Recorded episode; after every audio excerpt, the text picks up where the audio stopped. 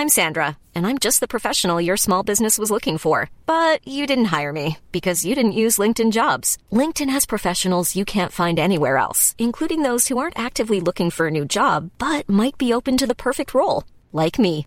In a given month, over 70% of LinkedIn users don't visit other leading job sites. So if you're not looking on LinkedIn, you'll miss out on great candidates like Sandra. Start hiring professionals like a professional. Post your free job on linkedin.com/people today. Vous voulez progresser tous les jours Bonjour, bonjour, bonjour, bonjour, c'est Bertrand, votre coach web. Bienvenue dans ce nouvel épisode du podcast, épisode 518. J'espère que vous avez la forme, la patate, de l'énergie, que tout va bien pour vous, que vous avez des projets, que vous avez envie de créer du contenu et de changer. Euh, J'allais dire changer le monde, non, peut-être pas changer le monde, mais en tout cas changer la vie de personnes qui vont vous écouter, qui vont suivre vos conseils, qui vont euh, peut-être tout d'un coup euh, avoir une révélation parce que vous leur avez indiqué un chemin à suivre pour résoudre un problème qu'ils avaient. Et ça, ça, ça, franchement, je vous dis, c'est extrêmement valorisant. En tout cas, moi, je suis là pour vous aider, pour vous aider à créer du contenu, pour vous aider à développer vos projets, pour vous aider aussi peut-être à développer votre entreprise, à développer votre projet, à écrire la suite de votre vie avec un projet de création de contenu, avec un projet entrepreneurial, entreprendre votre vie. Et vous savez que je suis là pour vous aider.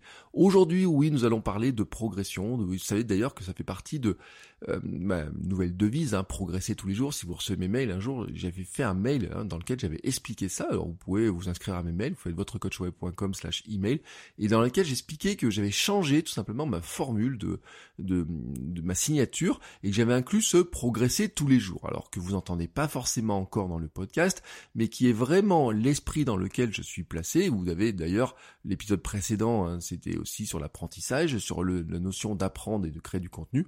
Ici, on va creuser un petit peu plus l'apprentissage et en fait, on va se demander comment on peut continuer à progresser tous les jours et notamment avec un élément qui est très intéressant, c'est de finalement de se demander comment on fait pour progresser quand on est déjà bien avancé dans un certain niveau. En fait, vous savez que l'idée commune hein, que nous avons en général et que j'ai partagé plusieurs fois et qu'on voit beaucoup, c'est qu'il faut faire quelque chose, c'est avec la pratique répétée que nous faisons quelque chose, que nous apprenons quelque chose, que nous allons nous améliorer. C'est la fameuse théorie des 10 000 heures. Hein, c'est le temps qui serait nécessaire pour qu'un virtuose, pour que Mozart devienne Mozart ou que les Beatles deviennent les Beatles. C'était Michael Gladwell l'avait mis dans son livre comme ça. En fait, c'est un chiffre qu'il avait repris. Euh, voulait pas illustrer le fait qu'il fallait faire 10 000 heures pour devenir virtuose, mais en fait que pendant ces 10 000 heures hein, euh, qui étaient nécessaires à la pratique, eh ben il fallait avoir des gens qui nous soutiennent pour qu'on arrive à faire ces 10 000 heures. Voilà, ça fait partie un petit peu des malentendus euh, du livre de Malcolm Gladwell. Il a été reconnu finalement, il reste dans la mémoire sur l'homme des 10 000 heures, alors qu'en fait il voulait simplement dire hein, dans son livre que ben, pendant que vous travaillez pendant 10 000 heures, il vous faut un soutien, euh, qui soit affectif, financier, etc., pour vous accompagner dans ce projet-là, qui est un projet énorme. Et c'est d'ailleurs pour ça que euh, tout ce qui est les plateformes de soutien, toutes les plateformes de vente, etc., sont aussi importantes pour les créateurs de contenu. Pourquoi le, un créateur de contenu doit aussi vendre euh, des formations, vendre de la pub, etc., parce que sinon, il ne peut pas à être hein, suffisamment comme ça dans ce temps, arriver suffisamment pendant ce temps de 10 000 heures. Euh, vous pouvez pas, euh, 10 000 heures, vous vous rendez compte, hein, c'est plusieurs années, vous pouvez pas travailler pendant des années comme ça en vous disant, bon, bah un jour ça va finir par payer. Non, il faut que vous trouviez un moyen pour que ça paye avant, j'ai envie de dire. Mais bon, ça c'était la parenthèse Michael Gladwell. Et donc, c'est communément admis comme ça hein, que bien sûr il faut travailler pendant des heures et des heures pour progresser sur un sur un sujet, quel que soit le sujet. Donc si vous voulez faire du podcast, il faut faire du podcast. Ça voilà, vous serez meilleur quand vous aurez fait 100 heures de podcast que quand vous en aurez fait zéro. Je vous l'ai toujours dit. C'est ce que je dis euh, toujours, toujours, toujours, toujours quel que soit le sujet, mais ça marche que jusqu'à un certain stade. En fait, ça marche très bien quand vous débutez. C'est-à-dire que pour un débutant, le simple fait de faire quelque chose nous rend tout d'un coup meilleur. Bah oui, parce que on ne faisait pas quelque chose avant. Le simple fait de faire quelque chose nous rend tout simplement meilleur parce qu'on va commencer à maîtriser les choses. Et le fait de répéter les choses va nous rendre meilleur. Mais, en fait, à un moment donné, cette pratique, par exemple, moi je vous le dis, c'est pour ça que je faisais du podcast en quotidien, c'est pour ça que j'ai fait de la vidéo en quotidien, ça m'a permis de beaucoup, beaucoup, beaucoup progresser, mais à un moment donné, la progression s'arrête. Parce que vous allez vous rendre compte que vous allez stagner et même régresser. Pourquoi? Parce qu'en fait, ça devient plus difficile de progresser parce que les éléments de progression que vous devez faire deviennent des petits éléments, des détails, j'ai envie de dire, et surtout, surtout, nous intégrons des habitudes et parfois des mauvaises habitudes. Une image qui est souvent prise est celle du sportif. Si un basketteur a un mauvais tir à trois points, euh, parce que son geste est mauvais, parce qu'il a une mauvaise position de la main ou du bras ou de l'épaule, ce n'est pas en répétant ce geste des milliers et des milliers de fois qu'il va améliorer sa réussite. Comment va-t-il faire? Eh bien, comme l'a fait Tony Parker à une époque, il doit accepter à un moment donné de travailler spécifiquement sur le point amélioré, il va se concentrer dessus. Par exemple, si c'est sa position de la main au moment où il lâche le ballon, eh ben, il va devoir se concentrer précisément sur cette position de la main même si ça lui amène tout simplement à rater beaucoup plus de tirs de shoot au départ, même si ça lui provoque un déséquilibre, même si ça le gêne dans sa manière de jouer, parce que si on prend Tony Parker, hein, qui avait travaillé son shoot à une époque, ça faisait des années, des années qu'il shootait comme ça, il était devenu pro, il gagnait des millions en faisant ça, mais pour améliorer sa technique, il y a un moment donné, il a dû casser un élément, il a dû tout simplement faire quelque chose qu'il n'avait pas l'habitude de faire pour l'améliorer et ensuite l'intégrer dans le reste de son jeu. Le fait de travailler ainsi, c'est ce qu'on appelle la pratique délibérée. Et en voici le grand principe. Vous choisissez un élément sur lequel vous souhaitez progresser, ça nous amène à sortir de notre zone de confort en travaillant spécifiquement dessus et ensuite on va accepter à la fois les critiques et un guidage externe et un œil externe hein, tout simplement qui peut être aussi d'ailleurs notre œil dans certains domaines mais un œil externe serait mieux pour voir si on progresse et si on progresse pas. Et c'est là où on peut ensuite l'appliquer à plein de domaines de notre vie. Et là, je voudrais vous montrer un petit peu comment on peut l'appliquer à la création de contenu, à la création d'entreprise, à l'entrepreneuriat. Ce que je vous propose de faire en fait, c'est de prendre la méthode qui a été prônée par Anders Ericsson, qui est un psychologue suédois, spécialiste de la science de l'expertise et qui est considéré comme un expert sur le sujet. Alors il a publié un livre qui s'appelle PIC en 2007, 2017 et il présente six grandes étapes qui sont importantes. La première étape, c'est se motiver. En fait, sans la motivation, nous abandonnons quand les obstacles se présentent, quand la moindre difficulté arrive, en fait, il faut avoir une vraie motivation sur la volonté de progresser sur un point, sur le point sur lequel nous avons envie de progresser. C'est important. On peut avoir après des formes de motivation, mais ça serait trop long d'en parler entre les motivations internes et externes, intrinsèques et extrinsèques. Euh, extrinsèque, on pourrait se dire finalement, est-ce que la motivation externe est plus forte que la motivation interne? C'est à vous de trouver les sources de motivation. Mais le but du jeu, c'est là, on va pas parler de la motivation, c'est de se dire, il faut être motivé pour progresser. Et pour progresser sur quoi? Eh bien, c'est la deuxième étape, sur un but spécifique et réaliste. En fait, les buts que l'on va se fixer dans cette pratique délibérée doivent être petits, atteignables, bien définis sous la forme d'étapes qui nous mènent vers un but plus important. En fait, sur ce plan-là, ça ressemble un peu à la définition d'un objectif SMART dont je vous ai déjà souvent parlé.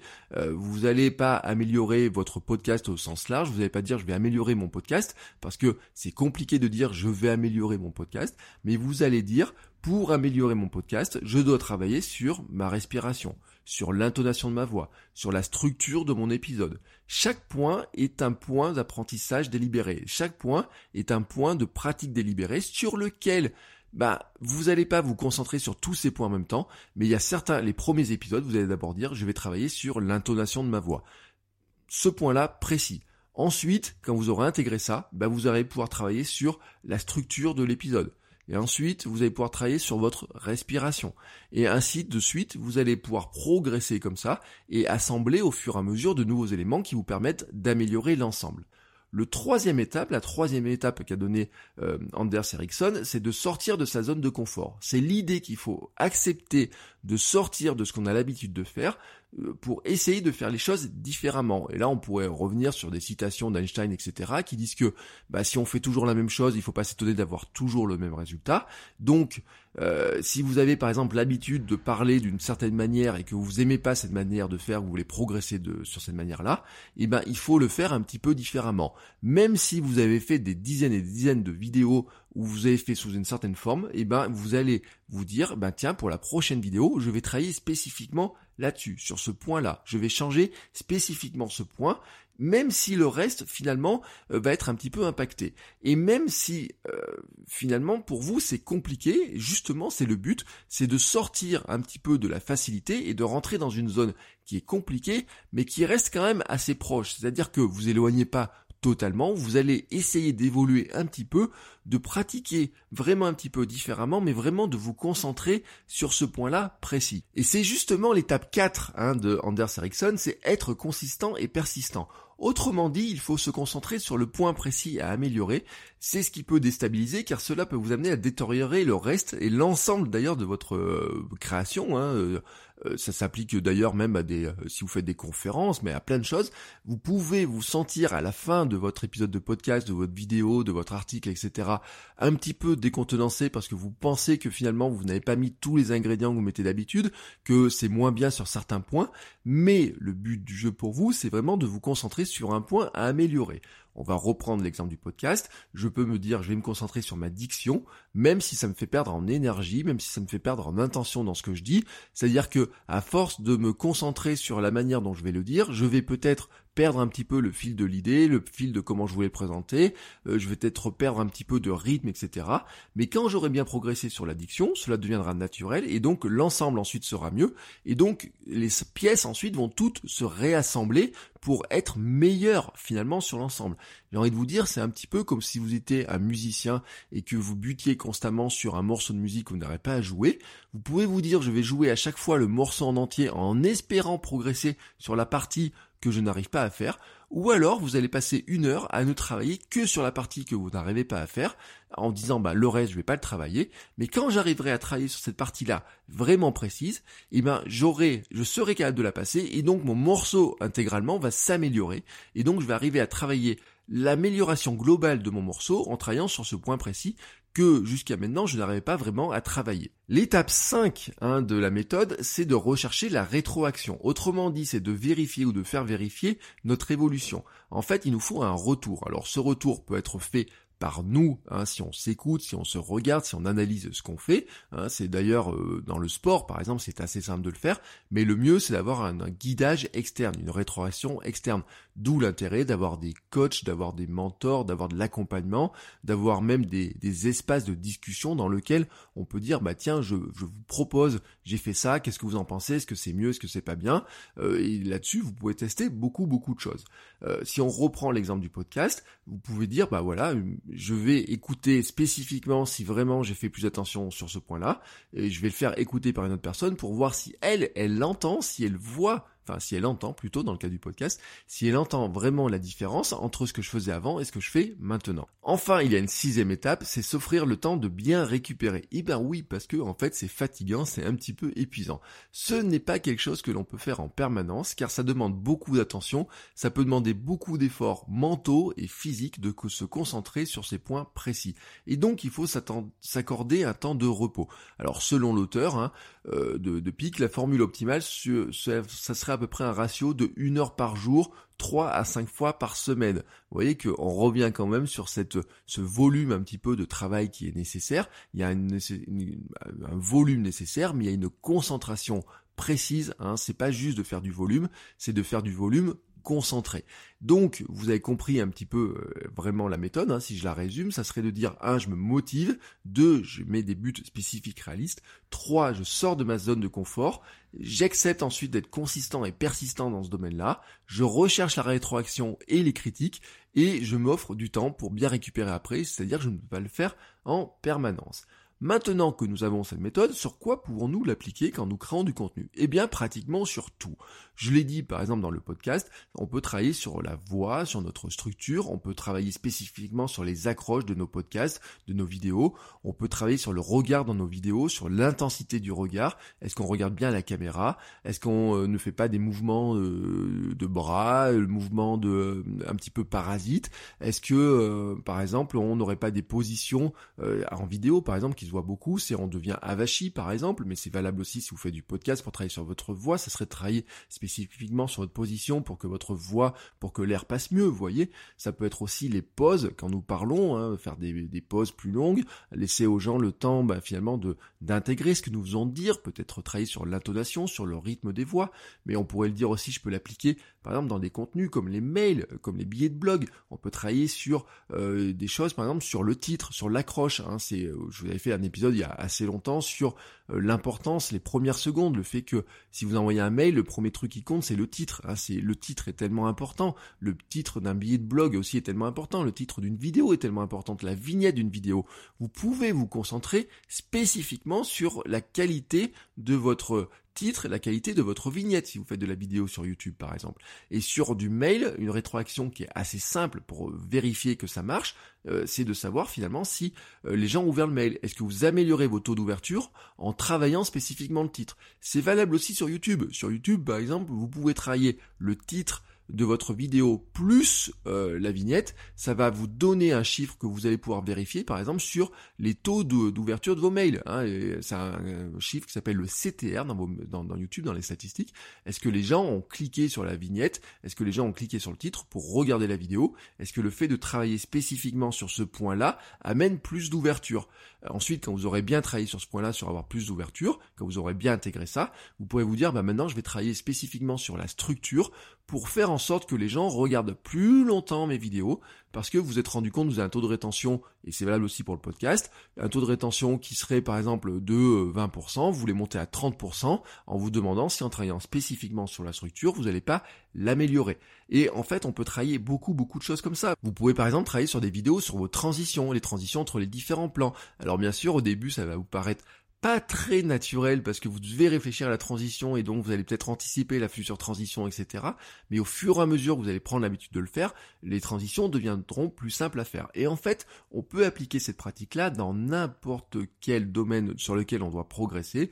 Euh, ça peut être de mieux lire, de mieux apprendre, de mieux écrire, de mieux cuisiner, de mieux courir comme moi par exemple, hein, c'est quelque chose que j'applique aussi dans la course à pied, où je fais des séances dans lesquelles je me concentre par exemple spécifiquement sur le que je fais en posant le pied, sur la position spécifique de ma jambe, sur le mouvement spécifique de mes bras. Hein, vraiment travailler vraiment, est-ce que je bouge bien les bras, est-ce que je fais bien le mouvement de bras? Mais voilà, après, je suis en train un petit peu d'aller dévier sur ce que je fais dans le kilomètre 42 de mon podcast running, mais vous avez compris un petit peu le principe.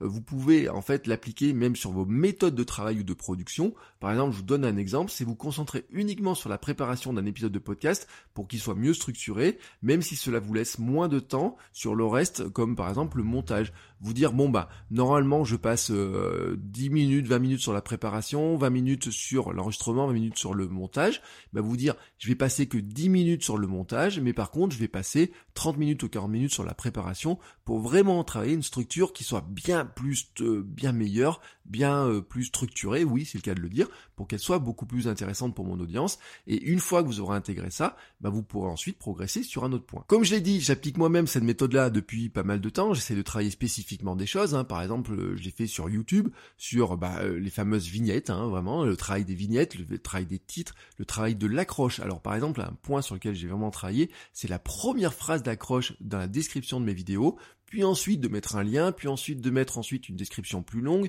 puis ensuite de mettre des liens, vous voyez, des, tout un tas de petites choses qui vont faciliter par le SEO dans YouTube, par exemple. Je travaille spécifiquement là-dessus. C'est-à-dire que dans le temps que j'ai que je prévois sur la production de ma vidéo, il y a un temps qui est vraiment réservé, mais vraiment spécifiquement, de prendre plus de temps sur ce travail-là précis, de dire comment je vais euh, faire en sorte que ma vidéo soit mieux référencée, comment je vais améliorer le taux de clic. Et donc ça, ça me demande plus de temps. Et c'est-à-dire que ce temps que ça me demande, eh ben, je vais avoir moins de temps pour faire le reste de la vidéo. Alors après, vous pouvez me dire c'est un peu paradoxal de faire tout ce que je peux pour améliorer la qualité de découverte de ma vidéo si ma vidéo en tant que telle est moins bonne derrière, mais on va dire qu'elle a une qualité minimum viable et que aussi, hein, avant, j'ai aussi travaillé sur finalement faire en sorte que mes vidéos aient toujours une qualité minimum, c'est-à-dire en améliorant, en travaillant spécifiquement par exemple sur le regard, en travaillant spécifiquement aussi par exemple sur l'éclairage ou sur ma position de bien rester par exemple face à la caméra. Mais il y a truc, par exemple une pratique délibérée qui est assez simple, c'est de penser à toujours faire votre une photo pour votre vignette de votre vidéo sur YouTube. C'est quelque chose que même des grands grands grands youtubeurs oublient parfois, qu'ils oublient de faire. Euh, il y a plein de petites astuces pour le faire, mais il faut vraiment se concentrer sur ce point-là, se concentrer sur plein de petits éléments. Un autre point sur lequel je me concentre, c'est les formules d'accroche. Hein, je l'ai dit euh, sur YouTube, mais c'est pas vrai que sur YouTube, c'est vrai aussi dans mes mails, c'est vrai aussi dans les euh, billets de blog, par exemple, du podcast, euh, je spécifiquement, par exemple, l'accroche, c'est-à-dire le, chapeau hein, sur le blog, euh, les vignettes aussi du blog, par exemple, hein, sur lequel j'ai retravaillé, euh, le titre hein, des, des, des, comment s'appelle, des épisodes de podcast aussi, c'est je travaille plus spécifiquement dessus, c'est-à-dire qu'à une époque, je les mettais un petit peu à l'arrache. Maintenant, je les mets moins à l'arrache, je travaille plus dessus, j'essaie d'avoir une réflexion qui est plus importante euh, pour essayer tout simplement de améliorer un petit peu la compréhension et améliorer l'envie pour certaines personnes de cliquer dessus, vous voyez, tout simplement.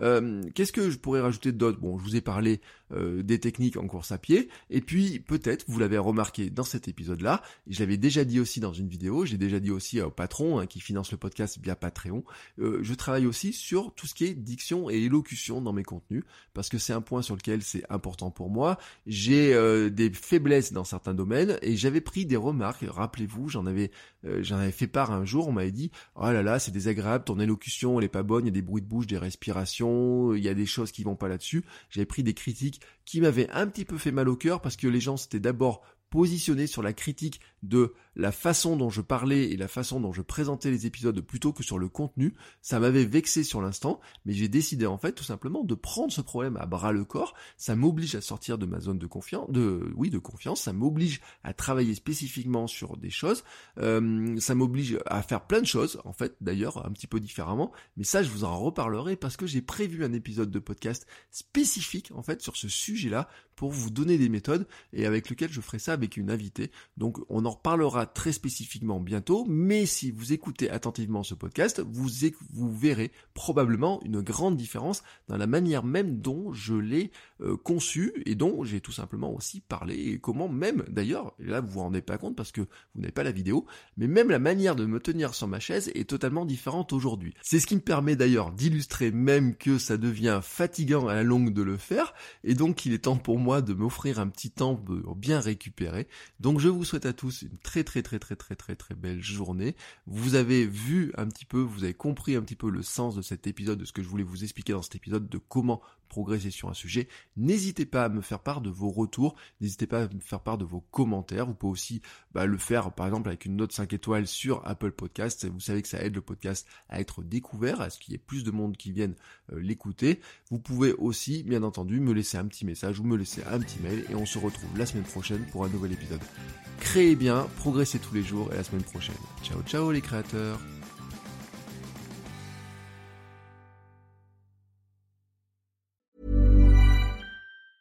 Hi, I'm Daniel, founder of Pretty Litter. Did you know cats tend to hide symptoms of sickness and pain? I learned this the hard way after losing my cat, Gingy. So I created Pretty Litter, a health monitoring litter that helps detect early signs of illness by changing colors, saving you money and potentially your cat's life. Pretty Litter is veterinarian developed, and it's the easiest way to keep tabs on your fur baby's health right at home. Go to prettylitter.com and use code ACAST for 20% off your first order and a free cat toy. Terms and conditions apply. See site for details.